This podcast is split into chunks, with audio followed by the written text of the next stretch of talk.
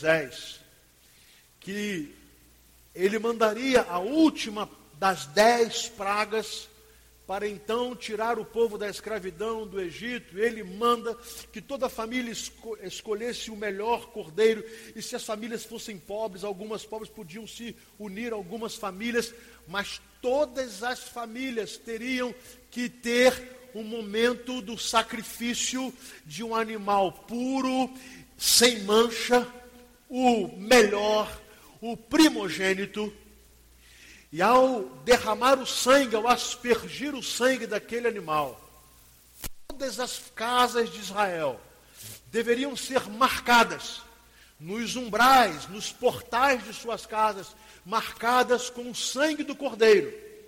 E disse Deus a Moisés: quando o anjo da morte passar, todos os primogênitos do Egito, do filho de Faraó, a todos os demais, ali passará a morte. Mas quando o anjo da morte passar e olhar na porta ou nos portais de uma casa a marca do sangue do cordeiro, ali não passará a morte, porque a morte não tem poder sobre o sangue. Esse sacrifício marca a libertação do povo de Deus e a partir desse tempo a Páscoa passa a ser celebrada. A palavra Páscoa ou Pessá significa passagem. A passagem de um tempo de escravidão, de julgo, 430 anos de humilhação. Agora haveria uma passagem, a libertação do jugo de Faraó. E o povo de Israel iria sair de um jugo para a liberdade, até com a promessa de adentrar a terra prometida, terra que manava leite e mel. O sacrifício passou então a ser algo é, do ordenamento judaico. Por isso, os sacerdotes passaram a usar o sacrifício como cerimônia de purificação. Uma vez ao ano, um dia no ano, no dia de Yom Kippur, no dia do perdão, no dia da expiação, o sumo sacerdote entrava no Santíssimo Lugar, no tabernáculo no deserto, ou depois no templo em Jerusalém. E lá no tabernáculo, lá no, no Santíssimo Lugar, no lugar onde estava a presença de Deus, ele entrava e oferecia sacrifício pelo pecado de todo o povo. E quando Deus aceitava o sacrifício, todos os pecados estavam perdoados. E a palavra vai nos dizendo que todos os anos, todos os anos, todos os anos, uma vez no ano, um dia no ano, o dia da expiação, os pecados eram expiados e eram perdoados porque havia ali o sacrifício. O sangue era derramado. E quando o sangue de um cordeiro imaculado era derramado, como uma, uma oferta de propiciação, que seria propiciação pelos pecados do povo, a palavra diz que os pecados, desde o pecado do sumo sacerdote até o pecado do mais humilde membro de Israel, todos os pecados eram perdoados, não pelos méritos do povo, mas porque um sangue foi derramado, um cordeiro puro e perfeito foi sacrificado. Quando Abraão recebe uma ordem de Deus para levar o seu filho prometido Isaque e oferecê-lo em sacrifício, o que Abraão iria fazer era, e ele foi fazer, isso iria uma, uma pré-figura, pré-anunciação do que Jesus faria. O Pai, Deus, oferecendo o seu filho, Jesus, para ser imolado, crucificado, morto em nosso lugar. Abraão era o pai, Isaac era o filho, mas na hora que Abraão iria matar o seu filho, Deus provê um cordeiro. E o cordeiro morre em lugar de Isaac. Toda a história desde a queda, está marcada pela necessidade de um sacrifício que poderia substituir a morte do povo.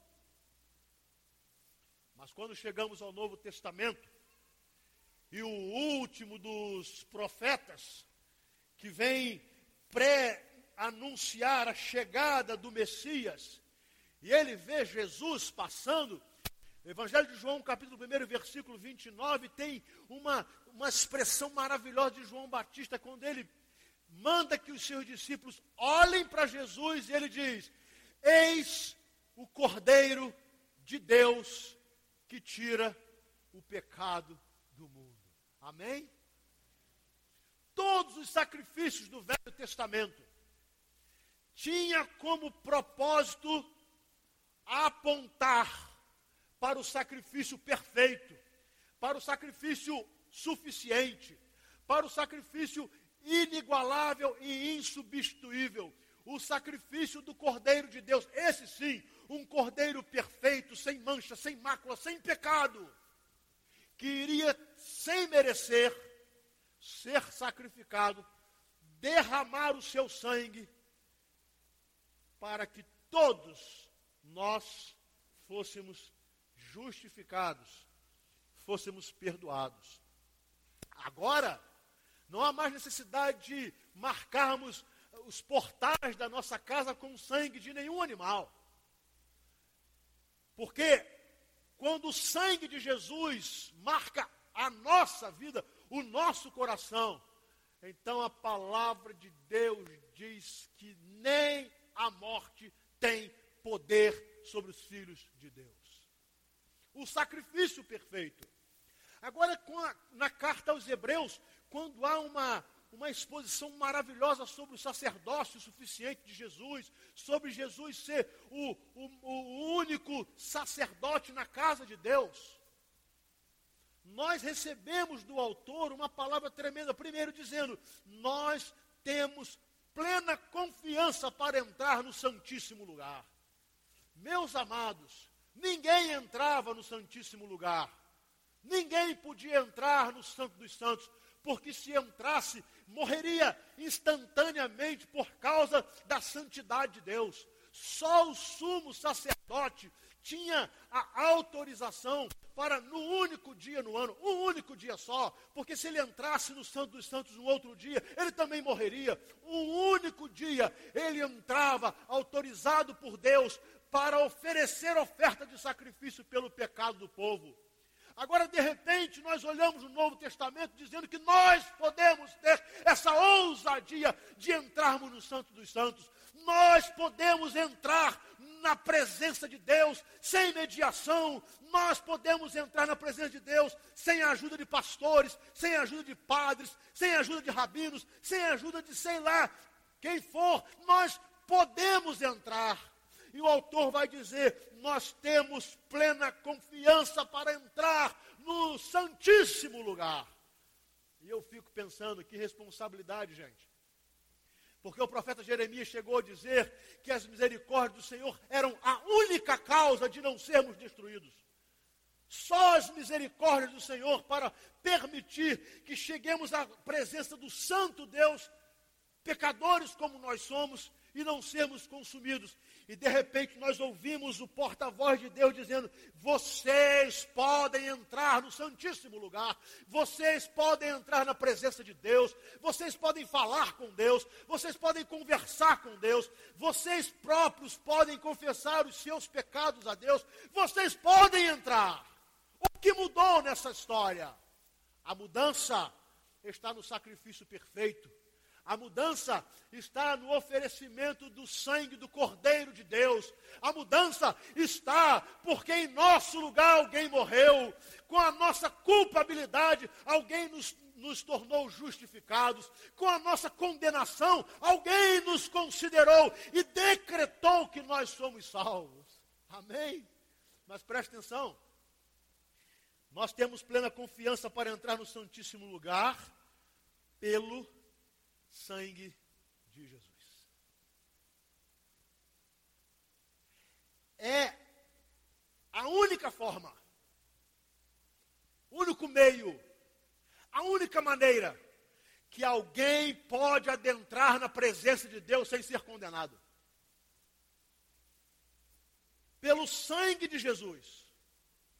Então o autor vai nos dizer que essa, essa autorização que nós temos, mais ainda, esse privilégio que nós temos, de podermos falar com Deus, de podermos conversar com Deus, de podermos confessar os nossos pecados a Deus sem por Ele sermos condenados, se dá pela mediação do sangue de Cristo Jesus, o Cordeiro de Deus que tira o pecado do mundo.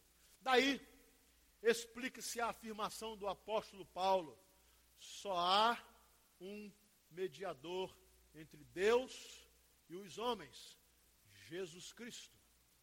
Daí a compreensão da própria palavra do Senhor Jesus ao afirmar categoricamente: Eu sou o caminho, a verdade, a vida. Ninguém vem ao Pai a não ser por mim. E aí o autor vai tentar nos explicar que esta possibilidade de estarmos na presença de Deus não ocorre por nossos méritos, por nossa religiosidade, por nossa pseudo-santidade, nem por nossas virtudes pessoais, mas é tão somente por causa da graça de Jesus, do derramar do sangue de Jesus. Alguém inocente morreu para perdoar os pecadores. Se o salário do pecado é a morte, alguém tinha que morrer. E Jesus morreu em nosso lugar. Por isso, Paulo completa: mas a vida eterna é o dom gratuito de Deus por Cristo Jesus, o nosso Senhor, pelo sangue de Jesus. Agora, para quê? Por que Deus fez isso? Por que Jesus Cristo teve que morrer? Para que Jesus morreria em nosso lugar? Apenas para nos levar para o céu? Não!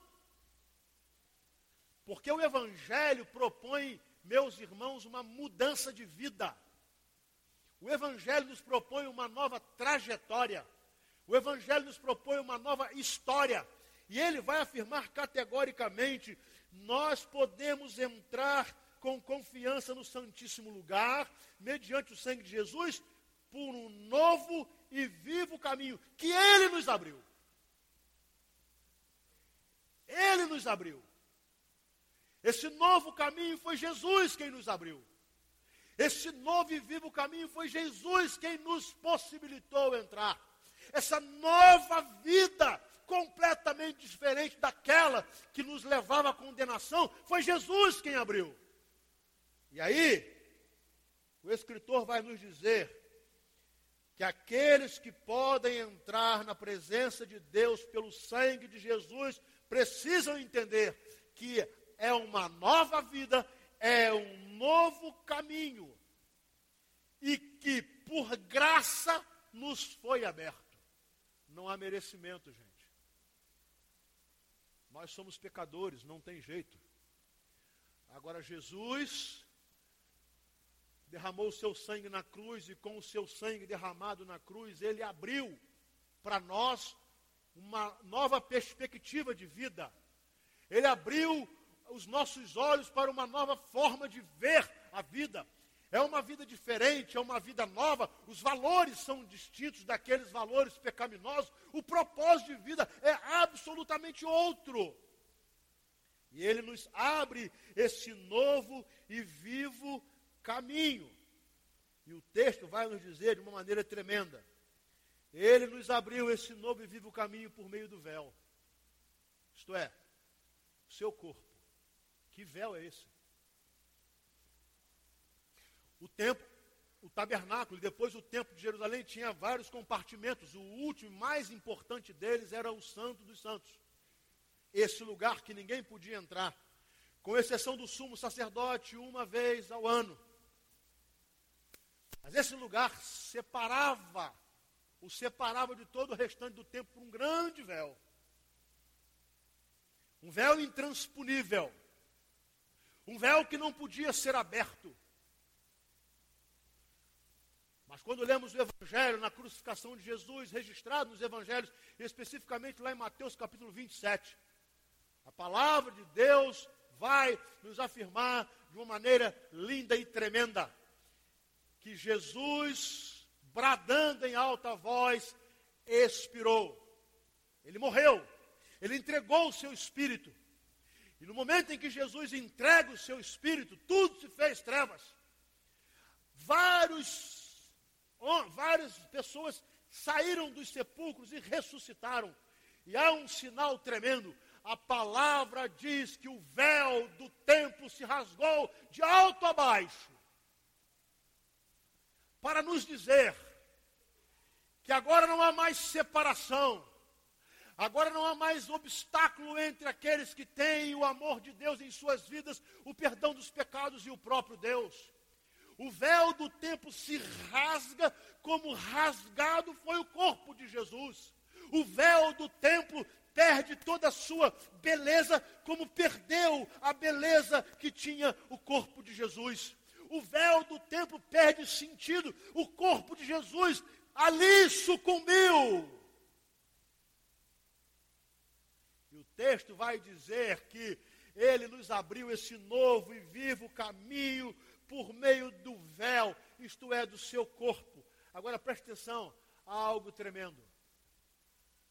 O Evangelho de Mateus diz que o véu do templo se rasgou de alto a baixo. Por que não se rasgou de baixo para cima? E por que não se rasgou de um lado para o outro? Porque a salvação é um ato de Deus. Começa do alto, tem a sua origem no alto, nasce no coração de Deus e torna-se possível em Deus. Não foi de baixo para cima, porque nós poderíamos imaginar ser um ato tão somente do homem. O homem poderia se, se salvar, o homem, por suas obras, poderia é, atingir méritos suficientes para ser perdoado. A religiosidade do homem, os rituais humanos poderiam servir para que ele merecesse salvação. Não, o véu não se rasgou de baixo para o alto, porque nenhum homem pode conseguir ou merecer a sua própria salvação. Mas o véu também não se rasgou de um lado ao outro, porque nós poderíamos imaginar que esse merecimento poderia ser apenas é, nos concedido por causa das nossas relações humanas, daquilo que nós fazemos ao ser humano, daquilo que nós fazemos no plano humano. Então, poderíamos imaginar que as nossas boas obras, as coisas que fazemos uns aos outros, poderiam ser consideradas méritos para a nossa salvação. Não, o véu não se rasgou de um lado ao outro, ele tão somente se rasgou do alto para baixo, porque a salvação, o perdão, o sacrifício, a justificação vem de Deus. Amém? É um ato de Deus, é a demonstração do amor de Deus, do poder de Deus, do cuidado de Deus para com os seus, as suas criaturas. É um ato, é, nasce no coração de Deus, é unilateral. João vai falar isso na sua primeira carta. Nisso consiste o amor. Não em que nós o tenhamos amado, mas que ele nos amou primeiro. Este amor de Deus é que fez com que o véu se rasgasse de alto a baixo. Este amor de Deus é que fez com que o corpo de Jesus fosse dilacerado na cruz e o seu sangue derramado. Mas é esse amor de Deus, ou foi esse amor de Deus que abriu, abriu a porta, abriu o acesso. E você não precisa de pastor para falar com Deus, você não precisa de padre para falar com Deus, você não precisa de rabino para falar com Deus, você não precisa e não depende das suas boas obras para falar com Deus, porque você pode falar com Deus, porque Deus rasgou o véu na morte de Cristo Jesus, lhe dando livre acesso a Ele. Aleluia! E agora o escritor aos Hebreus vai nos dizer: nós temos esse livre acesso por meio do sangue, por causa do oferecimento do corpo de Cristo, que se rasgou de alto a baixo. E aí ele diz: temos, pois, um grande sacerdote sobre a casa de Deus. Ótimo.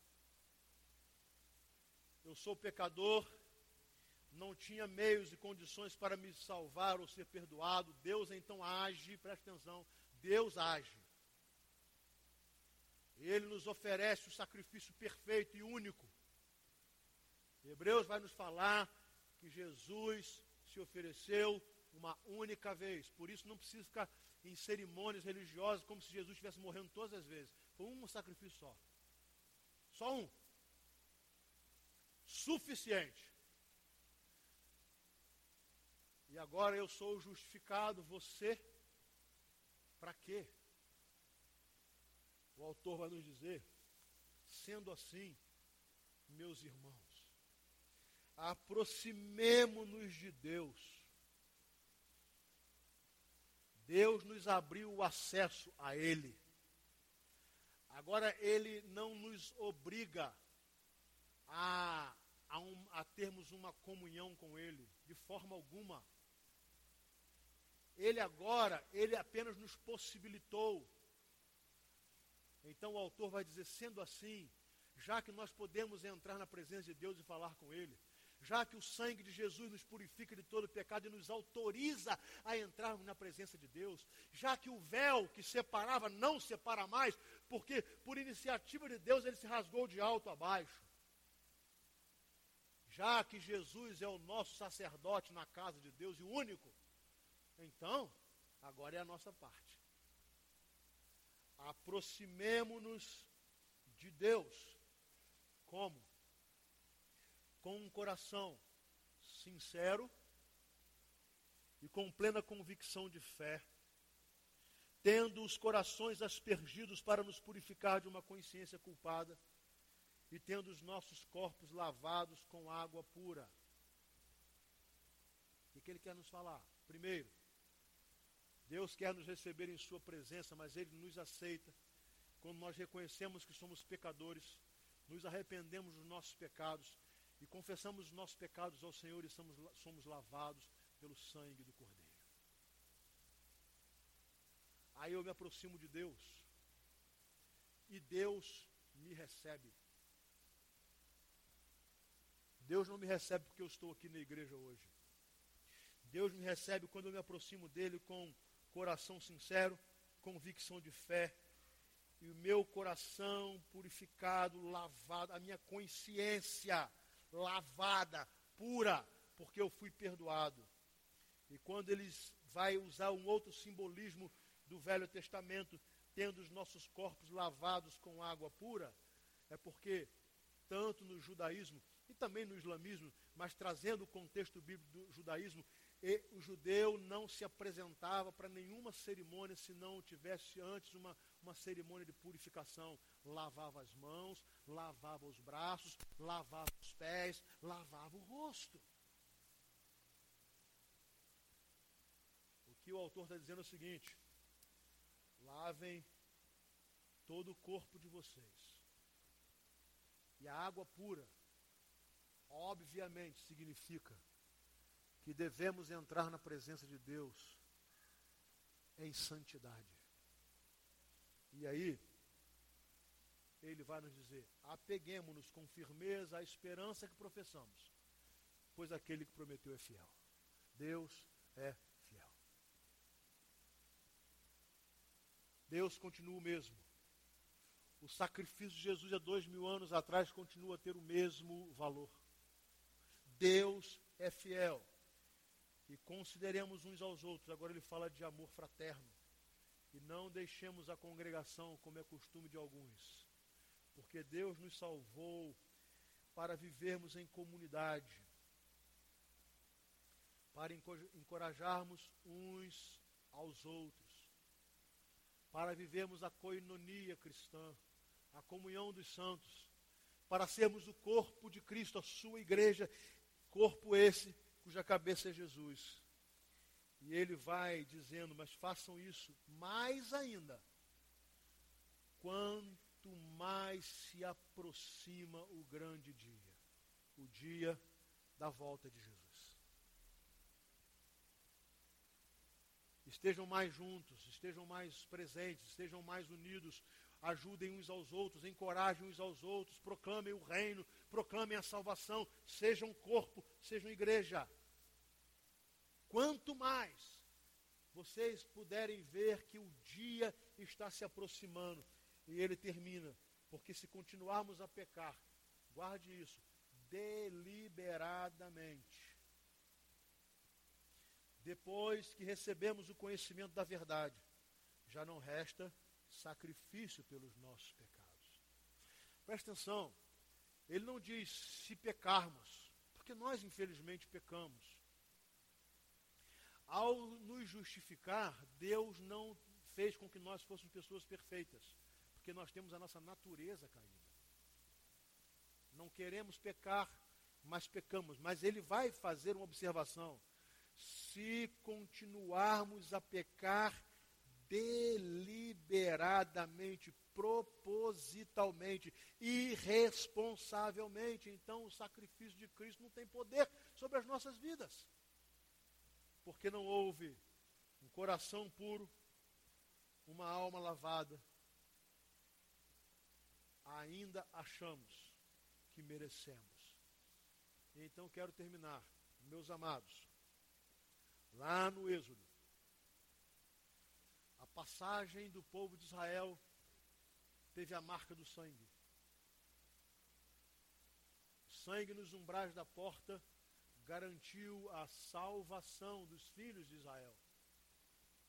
E por causa disso eles saíram dos 430 anos de escravidão para a liberdade.